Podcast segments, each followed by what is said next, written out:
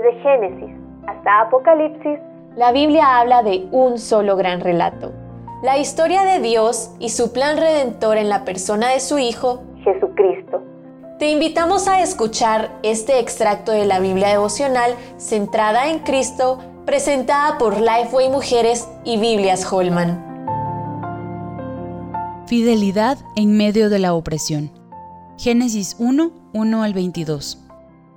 Los doce hijos de Jacob que entraron en Egipto se mencionan en este primer capítulo de Éxodo, cada uno de ellos con su respectiva familia. Esta lista de los hijos de Jacob muestra la bendición de Dios sobre Abraham, Isaac y Jacob, así como el progreso de la historia hasta la simiente prometida, Cristo nuestro Salvador. Dios fructificó y multiplicó a los israelitas al pasar las generaciones.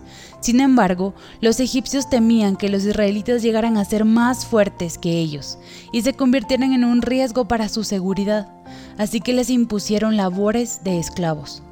Pero como seguían multiplicándose pese a la opresión, se ordenó a las parteras que mataran a todo varón nacido para destruir así a los hebreos. Las parteras no obedecieron las órdenes de Faraón, y los israelitas siguieron multiplicándose.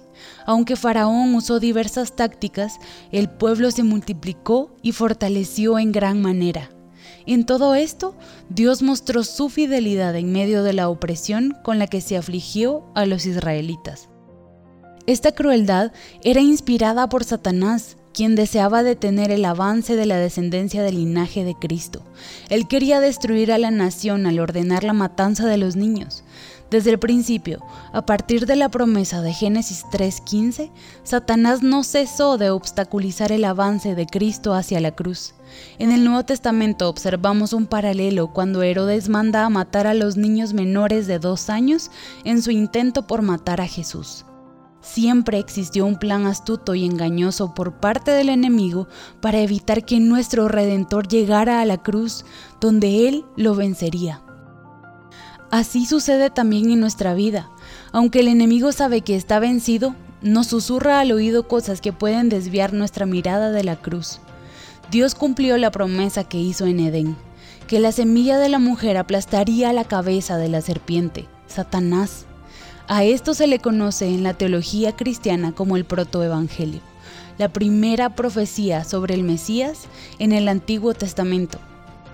En última instancia, nada ni nadie podrá detener los planes de Dios para el avance de su plan de redención. Cristo es el vencedor por siempre. Para conocer más recursos relacionados a esta gran historia, visita www.centradaencristo.com.